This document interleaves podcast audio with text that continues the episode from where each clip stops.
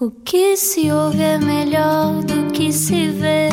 Desliga a TV, era o que faltava.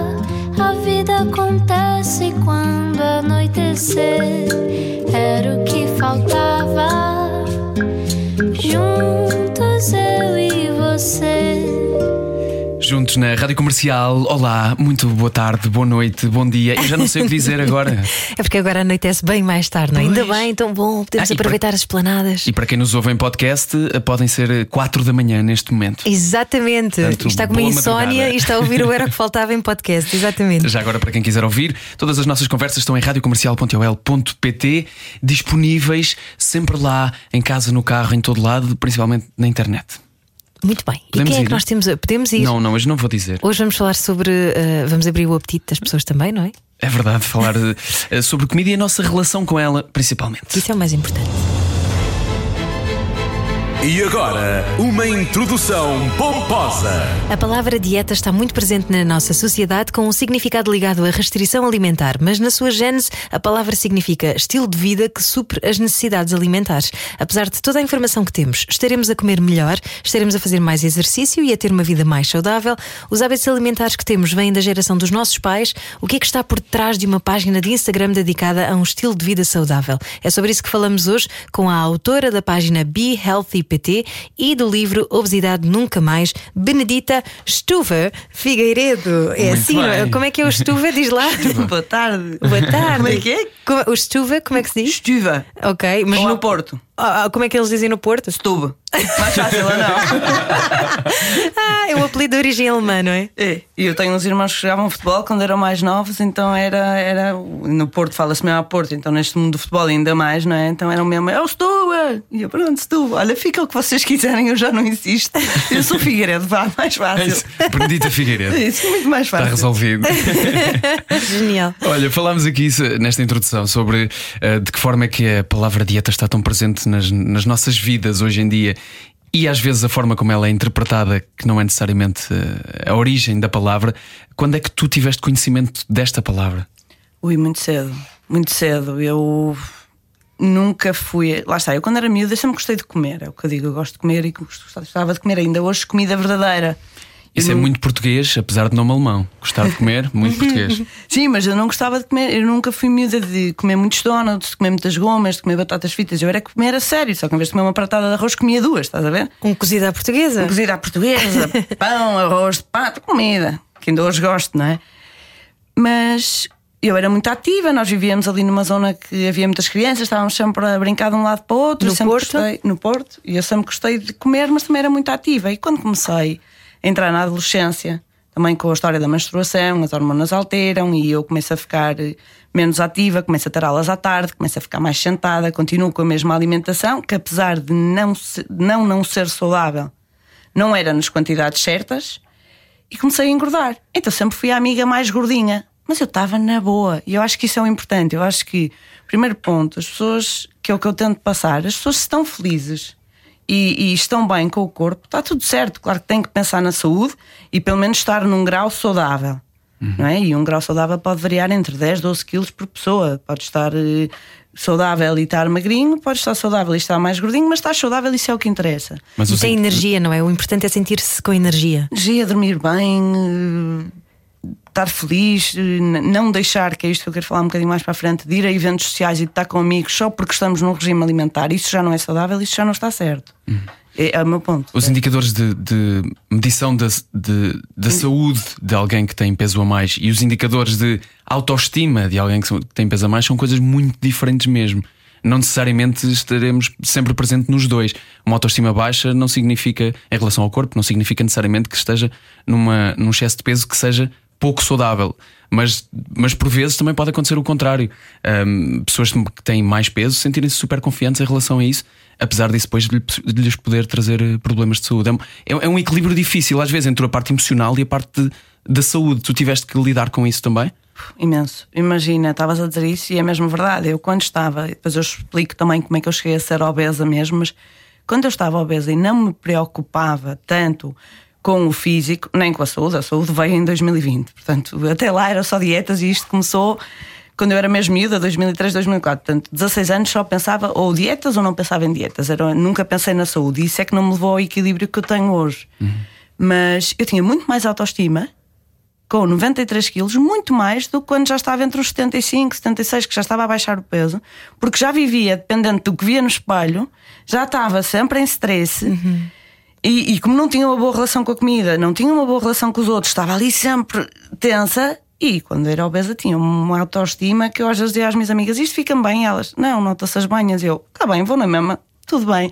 Sabes? Porque sentia-me bem, eu gostava de me ver com aquilo. Estava tudo certo. E está tudo certo, é isto que eu quero que as pessoas entendam. Mas como o João estava a dizer, o índice de massa de corporal vai desde 18 a 24,9. Que fazes o cálculo que é a tua altura, o teu peso a dividir duas vezes pela tua altura. Portanto, no meu caso, farias, eu posso dizer, 61 a dividir por 1,79, 1,69. Estou com 21, mais ou menos, 21 qualquer coisa.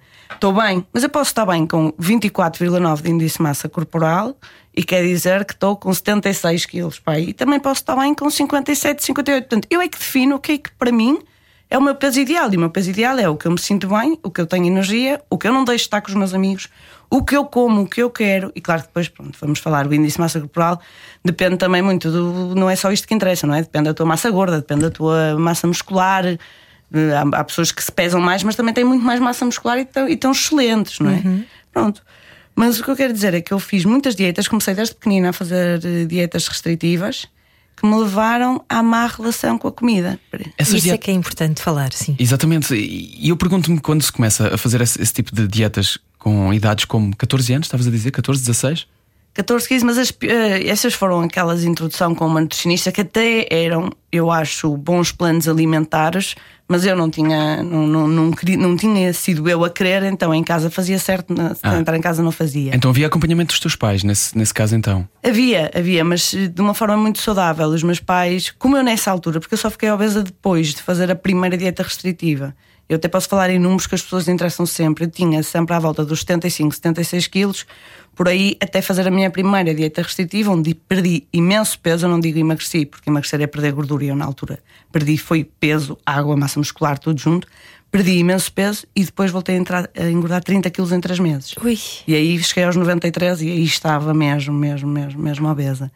Mas os meus pais, antes disto, antes de eu chegar à obesidade, eles tentavam introduzir e preocupavam-se a nível de, ok, ela está a ficar mais, mais gordinha, pode não estar a ser tão saudável, vamos tentar fazer uma coisa, mas não impingiam, não proibiam de eu comer, não, que eu acho que isso também é muito importante. Portanto, eu nem tinha uma má relação com a comida e eu lembro-me que nós éramos a casa do povo lá no Porto e tinha sempre tudo à, à, à disposição, porque a mãe convidava toda a gente lá para casa para ir para a piscina, para não sei o quê, e nós tínhamos sempre donuts e Coca-Colas e filipinos. Passa a publicidade, não é? Aprendi a perceber se estava a dizer marcas, não faz mal, avança. Está tudo bem. está Podem tudo investir bem. na rádio comercial. E na Benedita quer dizer não que eu não vou publicar isso. mas, mas eu não pensava, eu não comia. Porquê? Porque nunca tinha sido proibida, então não ficava a pensar naquilo. E a primeira vez que fiz uma dieta restritiva, eu ia para a cama a pensar no que é que eu tinha no armário lá embaixo. Portanto, food proibido é o mais Causa- apetecido. Causou-te ansiedade. Tudo. Aí falar nisso, eu fiz a primeira dieta restritiva quando a minha mãe ficou doente. A minha mãe, entretanto, ficou doente quando eu tinha 18 anos e eu decidi fazer a primeira dieta restritiva porque automaticamente estava com menos apetite porque estava triste. E disse: Ah, não, eh, agora já comecei a 18 anos a olhar mais para o físico, quero mesmo fazer uma, uma dieta. Lá está, que eu continuo sem defender, uma dieta. E foi-me passado um plano alimentar, meninos, vocês não imaginam, mega restritivo. Eu não podia comer nada, tanto que ao não comer nada ganhei intolerância até hoje à lactose. Não podia beber nada com leite, não podia comer pão, não podia comer queijo, não podia comer gemas de ovo, não podia comer arroz, não podia comer massa. Como é óbvio que perdi peso, como é óbvio, não é? Perdi imenso peso, mais uma vez digo, não perdi gordura, ou, ou se perdi, perdi peso, mas perdi massa muscular, perdi água, perdi tudo. E comecei em março de 2009 e acabei em junho de 2009 e tinha perdido mais ou menos 10 quilos em 3 meses. E depois a minha mãe eh, morreu em junho, eu ainda continuei e depois em setembro começaram as compulsões alimentares, que era eu não podia comer pão. Então no dia que desviava um bocadinho, vai o saco de pão inteiro. Eu não podia comer chocolates, então vai a tabletes, eu não tinha controle. E a seguir a essas compulsões em que eu comia tudo, e eu nunca admiti isto, mas vou admitir porque eu cada vez estou mais confortável com todos os distúrbios alimentares e sei que já os ultrapassei, que vou contando ainda mais que acho que é importante as pessoas não se sentirem sozinhas do outro lado, sabes? E é. Eu chegava ao ponto de. Cheguei ao ponto algumas vezes de vomitar a seguir a comer, mas não era para retirar, era para ter vontade ainda de comer mais. Porquê? Porque era a última vez que eu ia comer aquilo. Então imagina, eu comia um pão com queijo, comia um pão com fiambre, comia um pão com compota. Depois dizia, ai não, que eu nunca mais vou comer pão. E não experimentei o pão com alface, fiambre e maionese. Ia comer. Depois já estou enjoada e ficava enjoada à espera de passar. E se aquilo não passava, vomitava para comer mais. E há muita gente que passa por isto. E, elas, as pessoas sentem-se sozinhas. E eu depois vou dando também, da forma que posso, um acompanhamento pela minha página a ajudar, que é para mostrar às pessoas que não estão sozinhas. Isto acontece. E depois destes episódios de comeres como se nunca mais fosses comer, entras outra vez naquele regime que estás ditado. Só que eu fazia jejuns, chegava a fazer jejuns de 36 horas a culpabilizar o corpo. E o que é que acontecia a seguir? Outra compulsão alimentar. E isto em três meses, estas compulsões cada vez mais constantes, fizeram-me engordar 30 quilos e aí eu disse: não, atirei a toalha ao chão e vivi assim com estes mais 30 quilos até aí 5 anos. Portanto. Disseste aqui duas coisas muito importantes que tinha a ver com uh, uma espécie de fome emocional ao mesmo tempo, não é? Porque apanhou-te numa situação muito difícil da tua vida e que às vezes nós não nos apercebemos, mas a comida vem compensar esse vazio que nós não sabemos explicar, não é? Quando é que tu te apercebeste disso? Olha, vou-te ser sincera, eu acho que só agora que sei o que é que são as coisas é que me apercebo. Percebes? E fome emocional é muito diferente de compulsão alimentar. Fome emocional acho que todos nós ainda hoje temos um dia que estamos mais tristes e isso não há problema nenhum. Que nos apetece comer aquele chocolate ou assim, mas tu não tu comes um chocolate, não comes 7 ou 8 ou 9 Kit Kats. Isto é compulsão alimentar. Fome emocional às vezes é aquele vazio, acabar com o namorado e apetecer comer mais. Ou uma caixa de gelado. Uma caixa de gelado. Eu por acaso imagino a tristeza porque eu só tive uma grande tristeza na minha vida, mas a tristeza dá-me para, para ter mais apetite, para ter esta tal forma emocional.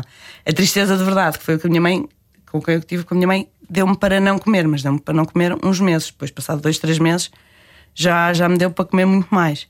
Mas é, é, é diferente teres fome emocional e teres compulsão alimentar. Fome emocional, todos os, eu acho que toda a gente tem em, em qualquer momento do mês, da, da semana, do uhum. ano, tens sempre aquela vontade que sentes que não tens fome, mas apetece daquele chocolate, está tudo certo. Então, naquela altura do mês. Ah. É, não é? mas é quando tu consegues não e passar isso que sentes ainda com mais força, não é? eu estava ali e não fiz. E essas são estas pequenas conquistas que é muito interessante.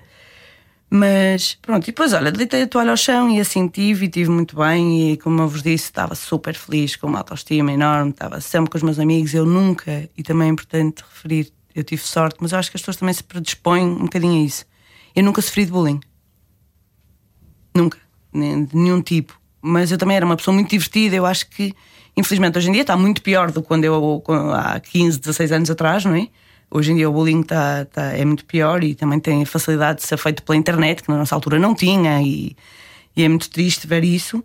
Mas eu, como era muito divertido, acho que nem dava asos, porque eu tenho a certeza que já fui para a discoteca sair e que houve um ou outro comentário de gordinha ou qualquer coisa menos feliz mas como eu nem estava nem aí, eu não, se dissessem, eu até pensava, nem é para mim, é para mim. Oh, lá está, como assim para mim, sabes? E pronto, e depois voltei a. Deixei-me estar assim e houve um ano que eu fui de férias com as minhas amigas para o Algarve. Tínhamos 23, 24 anos, o dinheiro contado, o dinheiro que nós queremos gastar é para sair à noite, portanto eu tive que me adaptar e começar a comer as quantidades que elas comiam, porque nós íamos ao supermercado, por exemplo, fazíamos o jantar e tinha que dar para o almoço amanhã. Então, umas férias que tudo indicava que eu ia sair de lá muito menos saudável, saí menos inchada, com menos apetite, porque lá está, eu não, não, não ia ser eu, a, éramos aí 10 numa casa e não ia ser eu que ia comer mais, então tive que me adaptar. Então acabaram as férias e eu decidi, vou-me meter no boxe, que era, estava na moda. Meti-me no boxe e, ah, entretanto eu, eu nem me pesava nem nada. Meti-me no boxe e o treinador disse: Olha, vamos ter que pesar. E eu, pesar? Eu não, nem sei, não vou uma balançar não sei quantos anos, eu nem sequer, eu não vou pesar. Ele, vais, vais, medita. E eu, posso não olhar? E ele, podes. Então eu pesei-me e passado um mês voltei-me a pesar e quando olho para a balança tenho um choque, que tinha 87 quilos. E ele disse, pois, mas perdeste 5 este mês. E eu, uau, foi um choque de realidade. Então aí comecei devagarinho, acho que fiz a coisa certa. Comecei a fazer desporto, comecei só depois de pôr o desporto na minha vida e na minha rotina, é que decidi mudar um bocado a alimentação e até comprei um livro que ajudava na alimentação e, e durante 30 dias. E depois eh, decidi, já comecei aí a ficar com menos autoestima, porque queria sempre mais, queria começar a emagrecer. Foi aí que começou também eu a ter menos autoestima. Queria emagrecer, então tentei de tudo. E nada resultou, malta. Ouçam tudo que eu tentei, nada resultou. Era medicamentos, foi eh, dietas dos batidos líquidos, foi tudo. Eu chegava a injetar todas as manhãs na minha barriga uma coisa que era suposto ser para diabéticos, que nos baixava a glicose e nos tirava o apetite. Não dava em nada. Eram dietas ioiôs o tempo todo. Portanto, eu tentei de tudo e não dava nada. E já estava a ficar saturada porque já vivia muito em função do, do meu físico. O meu físico não estava o que eu queria nem perto disso, ainda estava bastante gordinha. Pronto, e, e, e, é uma prisão. As pessoas viverem assim é uma prisão. E eu só encontrei o equilíbrio quando disse: olha, chega, chega, eu não, não, não quero mais, vou. vou... Porquê é que toda a gente consegue ser saudável e eu, para ser saudável, tenho que estar sempre a sofrer e deixar de estar com os meus amigos? Porquê? Então deu-se a pandemia. E foi o meu maior aliado, que é engraçado. Há pessoas que não, não ficam felizes com a pandemia. E eu disse: olha, ainda bem, mudou mesmo a minha vida para melhor. Porquê? Porque nessa altura eu estava a fazer uma dieta, mais uma vez restritiva, até tinha voltado ao médico que tinha estado em 2009, quando a mãe ficou doente. Já estamos a falar de 2018, eu voltei a esse médico. E até março de 2020 eu tinha perdido 7 quilos com ele, mas com um esforço enorme. Eu tinha vindo viver para Cascais nessa altura e dizia aos meus amigos do Porto: Olha, vou ficar em Cascais, tenho uma festa. Dizia aos de Cascais: Ah, vou para o Porto. Para quê? Para não sair da, da rotina e para não ver pessoas. Estava a abranger todas as áreas da tua vida, esse, essa Tudo. dieta, esses planos alimentares que estavas a seguir. Tudo. E depois, por exemplo, eu na altura vivia com o meu pai e o meu pai ainda hoje diz: Era tão ríspida, era. Porque eu vivia tão infeliz e tão estressada e. Inflexível, e- não é? Era Contigo inflexível, própria. era uma pessoa super bruta, era uma pessoa sempre. hum, respondia com três pedras na mão, sabes? Porque tu não estás feliz. E, e quem tem esta relação com a comida, esta má relação com a comida, tem que entender que ou está feliz em todas as áreas, e por isso é que eu gosto de frisar que o teu peso ideal é o peso com que tu consegues sentir bem em todas as áreas e não é estares com estás fit como tudo, olhar para o espelho, mas depois não, não vais jantar com os teus amigos porque não vais comer direito, ou eh, estás menos saudável, olhas para o espelho, não estás feliz, mas passas a vida a, a jantar fora. Portanto, tens, tens que arranjar aqui um equilíbrio. Isso é muito importante e é com tempo. Com tempo. E eu, foi a pandemia, foi isso. Foi, ajudou-me imenso a perceber: não há pressa. Eu não tenho aquele casamento que tenho que entrar no vestido. Eu não vou para a praia. O tempo parou, não é? Parou para todos. Então havia muita pressão social envolvida, envolvida nessa questão de chegar àquele peso que, que te fizesse sentir confortável. Tu falas de deixar de sair com amigos, não ter a pressão de ir para a praia, por exemplo. Havia uma pressão social muito grande. Eh, As redes sociais influenciam nisso? Eram os teus amigos? Era o quê? Era eu. E lá está. Havia inconscientemente, porque ninguém me fazia esta pressão. Eu é que fazia a mim própria. Mas fazias comparação direta com aquilo que estava à tua volta? Ou era só contigo? Era só tu contra tu? Não, e depois eu dizia sempre: caramba, porque é que elas conseguem? Imagina raparigas, não é? Porque eu comparava mais raparigas. Porque é que elas conseguem ser assim tão felizes e estar sempre com os amigos e desviar das alimentações e o quê? Porque têm uma boa relação com a comida, bolas. É porque para mim ir um jantar com amigos não significava e deixar de comer o, o que estava no plano, significava comer tudo o que lá tinha. Percebes? Eu não tinha uma boa relação com a comida. Então o facto de eu desviar era desviar a mil. Faz parte, está no equilíbrio, nós temos que fazer um bocadinho de tudo. Mas se tu tens uma boa relação com a comida, vou dar este exemplo, tu sabes ir a uma pizzaria e comer duas, três fatias de pizza. Eu ia a uma pizzaria comia uma familiar, porque nunca mais ia fazer aquilo. É, é- é um- uma relação com a comida muito infeliz e, e estás sempre em stress. E muito racional também ao mesmo tempo, não é? Ou, ou é uma coisa que te vem visceral? Ou seja, tu, tu começas a fazer essas contas de cabeça de já que eu não vou fazer, já que eu não vou comer durante não sei quanto tempo, então, ou seja, não, tu não estás a comer aquilo que te apetece, se calhar, estás a. a pensar. É, por É isso que eu- psicológico. é, por isso é que eu não sou nada apologista do famoso dia da asneira ou refeição da asneira. Sou apologista que o façam, como é óbvio, mas que não que o estipulem. Porque se apetece à quarta-feira comer algo que não faz parte da tua rotina, qual é o mal? Come, está tudo bem. Se não vais comer na quarta, não vais comer na quinta, no sábado vais comer, nem te apetece, mas vais comer só porque é o dia, e em vez de comeres um bocadinho que te apetecia na quarta, comes um montão porque é o dia. Portanto, é deixar de ser, ok, hoje não me apetece. Tudo bem, hoje apetece-me, está certo. O que é que te ajudou mais a sarar essas, eh, esses traumas eh, de, de que falas hoje eh, de uma forma tão mais eh, serena e mais eh, resolvida também, no sentido em que eh, se percebe que os ultrapassaste por teres começado também a partilhá-los e já haveremos de falar sobre isso, de que forma é que isso te ajudou, esse compromisso de tornares isto público também. Mas procuraste conhecer mais sobre o que são bons planos alimentares, também procuraste ajuda psicológica, quando fizeste mais desporto, o que é que, o que, é que mudou literalmente na tua vida durante a pandemia que te levou ao estado em que estás hoje de no fundo de maturidade sobre este assunto? Obrigada. Gosto de ver as coisas assim, é giro. E, olha, foi. Eu, pronto, lá está, como vos estava a dizer, eu tinha voltado a uma dieta restritiva e de repente fechamos-nos em casa. E eu, na altura, tinha sido proibida de fazer musculação, porque musculação é para quem queria ficar grande, mentira. E, e eu entrei e fiquei em pânico. Eu, e agora? E agora? Vou ficar em casa? Mas depois começaram os, os influencers e PTs a dar muitos lives no Instagram, m- muito queridos, e eu comecei, olha, pronto, vou começar a fazer. Só que eu não tinha energia para os fazer, porque também não me alimentava bem. Então, como deixei de ter pressa, disse: Olha, é assim, eu, eu, eu vejo as nutricionistas todas a comer banana, que eu não podia comer banana, comer pancakes, coisas deliciosas, porquê que eu não posso? Olha, vou esquecer o que é que o outro médico me tinha dito e vou fazer por mim. E comecei a, a pesquisar muitas as receitas que as nutricionistas muito queridas põem todas, as panquecas da aveia e tudo ótimo, e comecei a dizer: vou-me alimentar assim.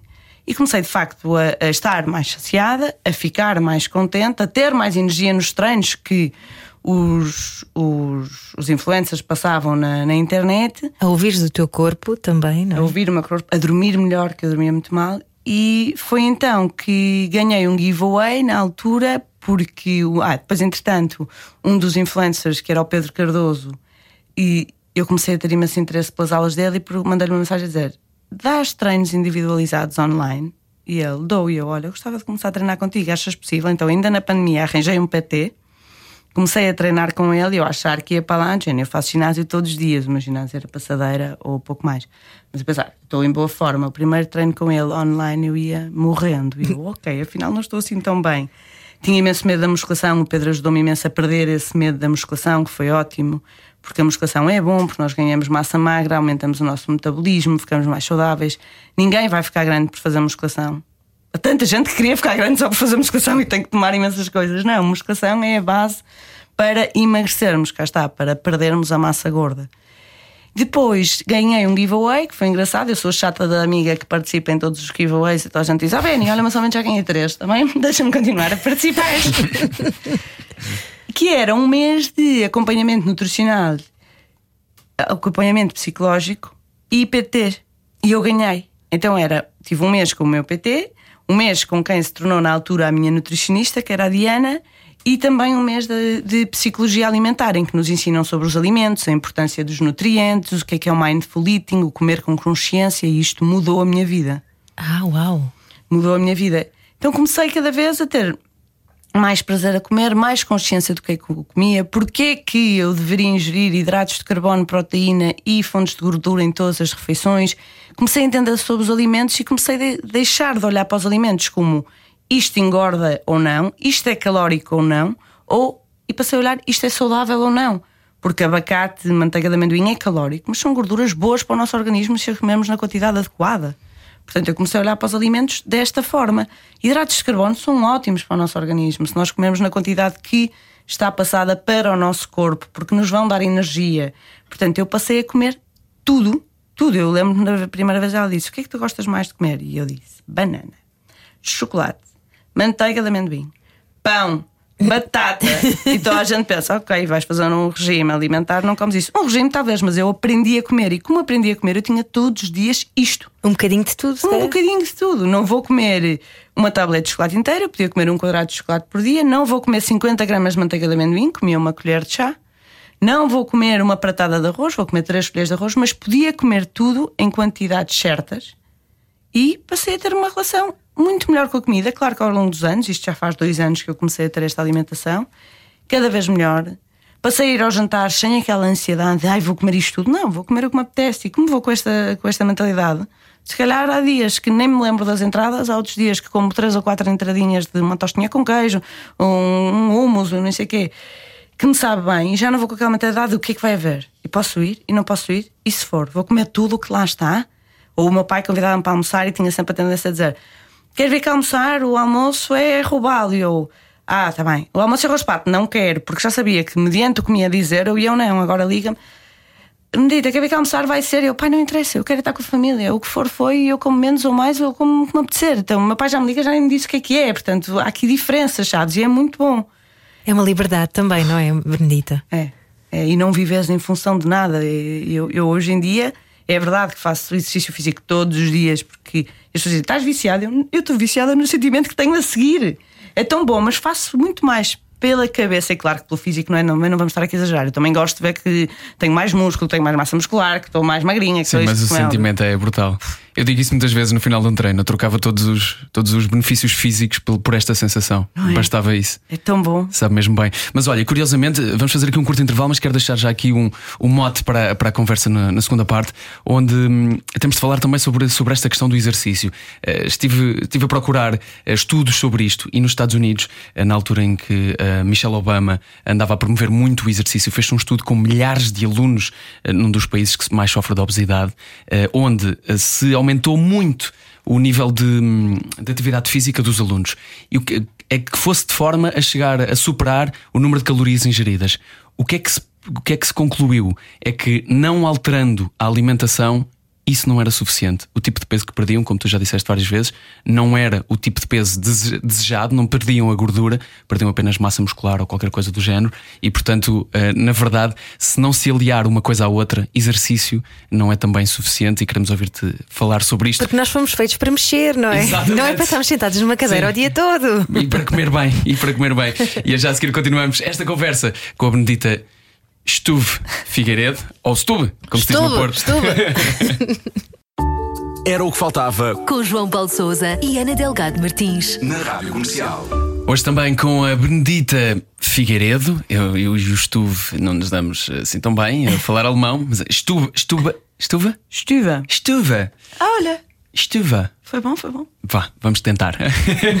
que uh, hoje nos vem falar sobre o seu novo livro, Obesidade Nunca Mais, para além de ser autora também da página Be Healthy PT. Uh, falamos aqui, antes de, do final da primeira parte, deste aliar o exercício à comida e também falaste sobre isto e foi muito importante a parte de teres um acompanhamento psicológico. Um, ehm, só as três coisas é que deram finalmente significado e resultado àquilo que tu querias. Isoladamente, nenhuma delas até hoje tinha funcionado para ti e presumo que para muitas pessoas também. Eu, isoladamente, a parte psicológica nunca tinha experimentado. Quer dizer, eh, para este tema, porque eu, quando a mãe ficou doente, andei num psiquiatra, mas nada a ver com este tema, mas uhum. nunca tinha experimentado.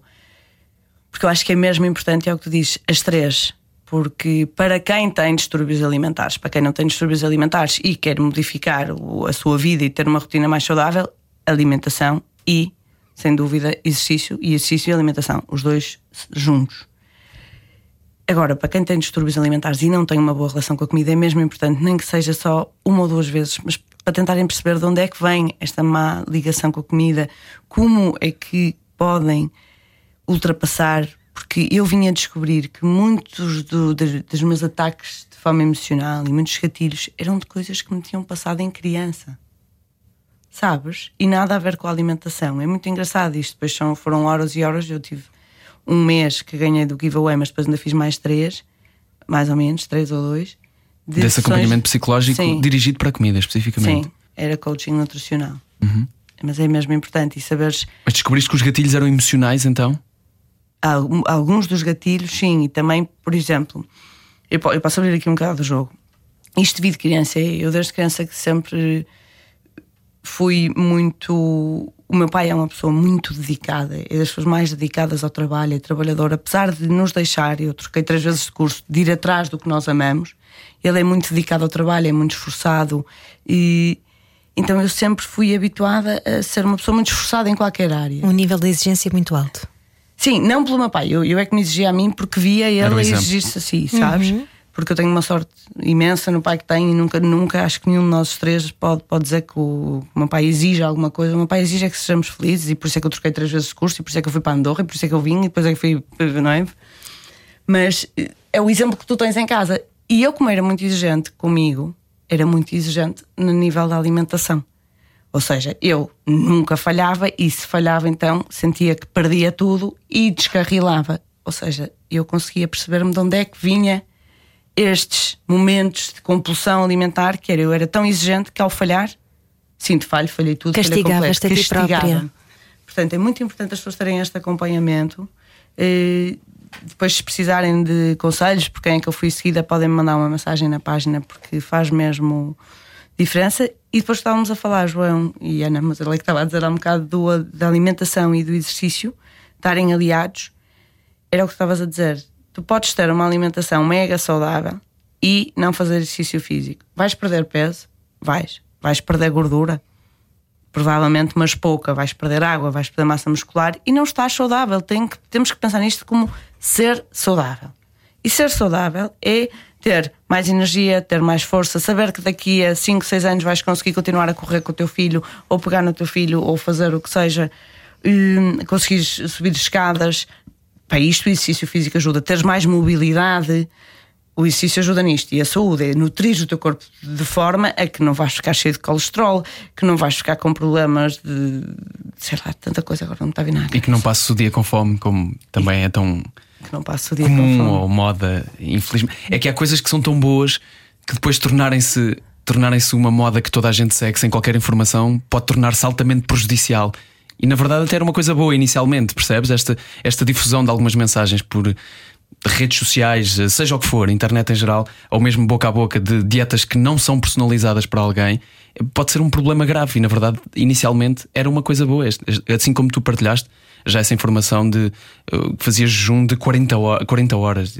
Mas fazia de forma errada, não é? Exato, fazia para culpar exato. o corpo. Uhum. Claro, claro. E depois também há aqui uma questão que é, uh, nomeadamente em relação a ti, João Paulo Souza, que muitas vezes te amaldiçoou na brincadeira, porque este rapaz é daquele tipo de pessoa que tem um metabolismo super acelerado, ele come, Sim. mas come de uma maneira e, e é magrinho, enxuto, não é? E nós que, eh, eu e tu, Benedita, que temos esta, esta complexão física mais, mais forte, não é? Somos maiores e, uh, e muitas vezes, não sei se isso te acontecia, que era comparar-nos uh, aos outros e, e, ver colegas minhas que comiam tudo e nunca, nunca engordavam, e eu sei que se comer tudo vou engordar, não é? E, e muitas vezes eh, caímos neste erro de nos compararmos uns aos outros e acharmos que uh, o estereótipo de beleza tem que ser aquele, tem que ser a pessoa magra, uh, enxuta, absolutamente não é? seca. E, e as, as mulheres têm uma coisa que ainda acrescenta a isso que, que torna mais difícil que é, para, para além de haver esse estereótipo muitas vezes de pessoas extremamente magras, ainda há a questão de normalmente esses padrões de, de beleza são trazidos por imagina, marcas de cosmética ou qualquer coisa do género em forma de, de agora anúncio, já está a mudar, já, já sim, notamos sim, isso em alguns anúncios, bastante, é felizmente. Mas normalmente são mulheres com 17 anos. Uma mulher de 50 anos nunca vai ser ter um corpo de uma mulher de 17 anos. É impossível. E graças a Deus. Felizmente, não é? Felizmente, mas esses padrões, esses, esses, essas comparações são coisas completamente alucinantes. É, é impossível. Mas está a mudar, eu acho. Como a Ana estava a dizer, eu lembro-me na altura que era muito gordinha, eu vestia ao 46 e eu não tinha roupa na Zara. Uhum. Hoje em dia vais à Zara e tens números 46, tens XL. Na altura a Zara quase que nem tinha quase nada XL, tinha uma peça ou outra. Eu acho que está a mudar, pouco a pouco está a mudar e também já estamos a começar a ver que está a ser passada muita mensagem que o físico, lá está, é o que tu te sentes bem, mas ao mesmo tempo já não é aquele físico muito magro, agora já é um físico com curvas, não é? Compara o que é que era um físico dito, porque para mim, atenção, não me interpretem mal, não há o físico ideal, cada um faz para ser o seu melhor, claro. mas antigamente tinhas aquela imagem da pessoa muito magrinha, e agora já tens a imagem da pessoa que tem a curvas e não sei o quê, então já está, está a passar um bocadinho xixinha. Chamada pessoa normal. normal. para, os, para os homens existe, eh, para os homens existe o outro lado que obviamente nem sequer posso comparar com o problema que isso é e a dimensão do problema que isso é para as mulheres, mas existe um bocadinho de pressão também para os homens, principalmente para homens como eu, muito magros, de uhum. seres um musculado gigante. Isso também não me vai acontecer. Eu posso fazer o que eu quiser na minha vida, posso comer o que eu quiser, que não me vai acontecer, eu não, eu não ganho peso. E existe também essa, um bocadinho essa pressão, que lá está, volta a dizer, não pode ser comparada com a das mulheres, que é completamente diferente. Não, então Eu a acho que pressão pode. é eu em todo lado. pode. é? Olha, Não que é o mesmo nível, muito- acho eu. Não sei, era o que eu estou a dizer. Tu também és da minha geração, eu acho. Não passaste pela fase que os miúdos passam agora de bullying. Sim, sim. E, eu e- e- porque a internet é muito fácil, então agora com filtros, tu metes um filtro, então toda a gente é linda de filtro. E as miúdas vivem nessa ansiedade de Por ver acaso acho que toda a gente é horrível sabes? de filtro, honestamente. Não, mas não digo que basta pôr um filtro mais moreno, o que seja.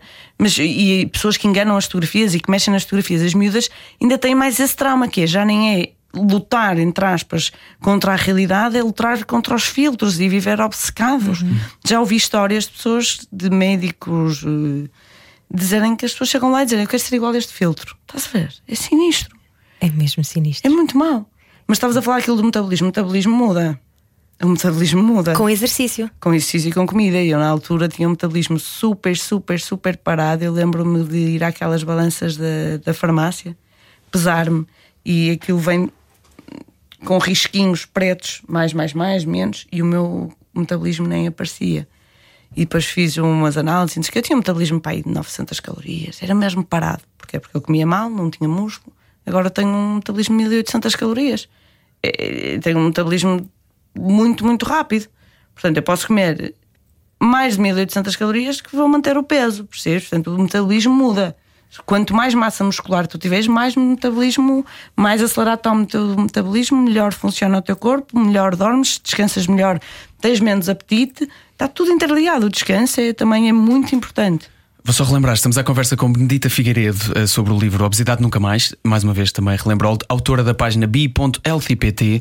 Um, depois de partilhares tudo isto eh, que já partilhaste aqui, que partilhas no teu livro, que partilhas na tua página de Instagram também, eh, e de cada vez mais falares sobre tudo isto que te aconteceu também no passado, não só o presente, é importante falar sobre eh, o presente que é continuas a ter recaídas. É possível teres dias maus.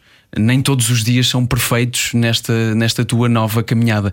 Hum, sentes que partilhar esses altos e baixos hum, é difícil, mas também, por outro lado, tens mais hum, feedback ou repercussão de quem te segue.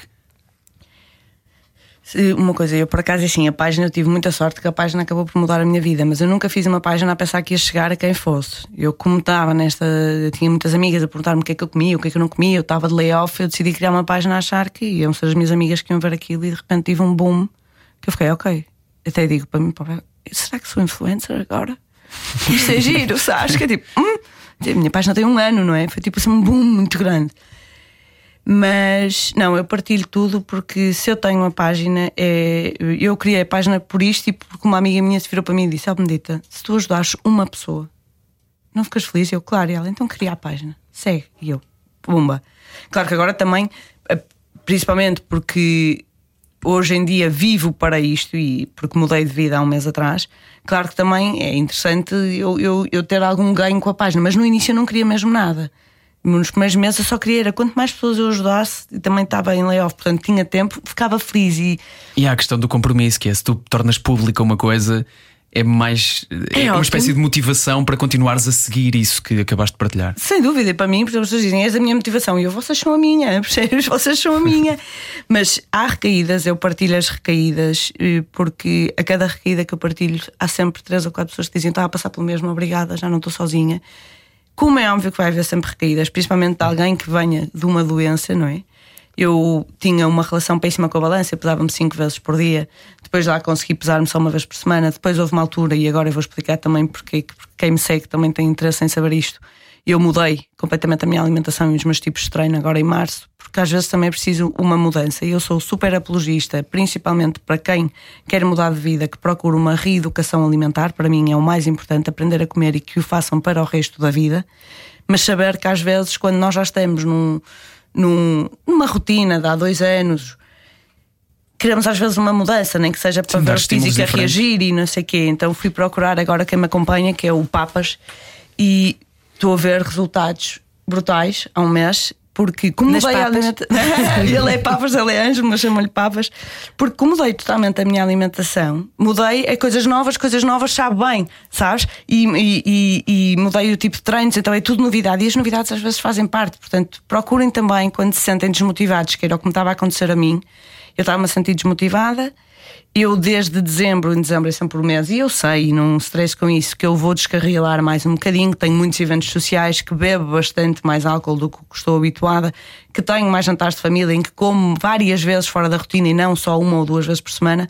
Só que depois de dezembro até março, até eu decidir março, finais de março, depois só comecei em abril, de mudar a alimentação, eu estava a ter cada vez mais recorrente outra vez eventos e não voltar à rotina e não sei o quê. Então, o que eu tinha engordado no Natal eu não tinha perdido e tinha a ser o primeiro ano desde 2020. 20. o primeiro, não, desde 2018, porque eu disse, eu comecei a fazer uma dieta, apesar de muito restrita, até 2020. E depois de 2020 entrei no equilíbrio alimentar. Mas estava a ser o primeiro ano que eu não tinha ema- emagrecido, que tinha engordado Natal. Não é muito, tinha engordado 2 quilos, mas não interessa. Para quem teve uma má relação com a comida e uma má relação com a balança, isto mexe muito. Então eu estava a ter outra vez uma recaída. Então fui procurar alguém que me desse uma mudança. Olha, e foi brutal. Estou a ver resultados mesmo a nível de outra vez dormir bem. Já nunca mais fui à balança, já não me peso, também é ótimo, é um- uma conquista para mim. Porque, pá, eu pesava-me 5 vezes por dia, malta. Uf. Sim. Cinco vezes por dia. E se pesava muito à noite, comia pouco para no dia a seguir não pesar tanto. Era sinistro. Depois, em 2020, lá consegui, só depois tinha recaídas. E comecei-me a ver outra vez com recaídas. E disse: Oi, espera, está aqui a começar alguma coisa. Estás cada vez mais a ter, a, a- a ter menos controle nos jantares com os amigos. Estás cada vez mais a querer-te culpabilizar, que eu já estava cada vez a correr mais, eu corro muito, mas estava cada vez a correr mais. Isso era para quê? Para ter um gasto calórico maior, que não ajuda em nada a não ser a perder água, mas eu já estava a descarrilar um bocadinho. Então encontrei o Papas, comecei a falar com ele pela internet, lá está, eu só que o vi uma vez na vida, pela internet. E pronto, e mudei completamente a minha alimentação, mudei os meus tipos de treino, estou a fazer treinos muito, muito, muito focados em musculação, já nem corro.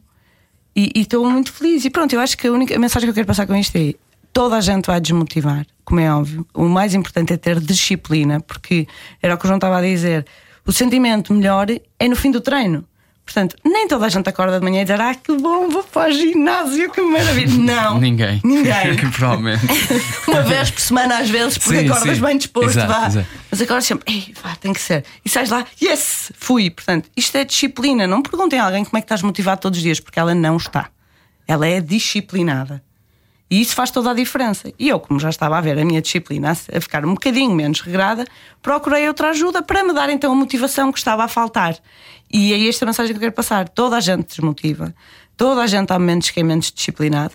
Ou aceitam e dão uma pausa, que também é importante dar uma pausa e relaxar e, e pensar: ok, vou continuar a ser saudável, mas vou estabilizar um bocadinho, vou passar a uma manutenção, vou deixar de treinar cinco vezes por semana, vou passar três. O, o que vocês fizerem, façam um bocadinho menos e depois voltem com tudo ou procurem uma mudança que vos motive. Porque eu acho que toda, sei lá, motiva-te tudo, não é? Motiva-te mudar de trabalho, motiva-te uma nova alimentação, motiva-te a mudança do tempo, andar toda a gente feliz agora porque é verão. Eh, motiva-te conhecer as pessoas novas e ires a um jantar e conhecer as pessoas novas e no dia a seguir até vais outra vez tomar café com elas porque gostaste. Portanto, a mudança motiva. E foi isso que eu procurei e estou mesmo, mesmo contente. E só se consegue essa disciplina também com amor próprio, para respeitares os limites do teu corpo, para começares a ouvir esse teu próprio corpo. E acho que isso também é uma lição super valiosa, não é? Acima de tudo, é aprendermos a ter essa boa relação connosco próprios, com a comida, com quem está à nossa volta. Malta, nós estamos cá todos para o mesmo, não é? E Portanto, normalizarmos as dificuldades também, porque passamos todos, seja em que área for. Obrigado por isso também, Benedita. Obrigada eu. Obrigado por teres Obrigada, vindo. Benedita. Já a seguir, Comercial by Night eh, e o Era o que Faltava. Volta amanhã. Beijinhos e abraços. Beijinhos. Era o que faltava. Com João Paulo Souza e Ana Delgado Martins. Juntos eu e você.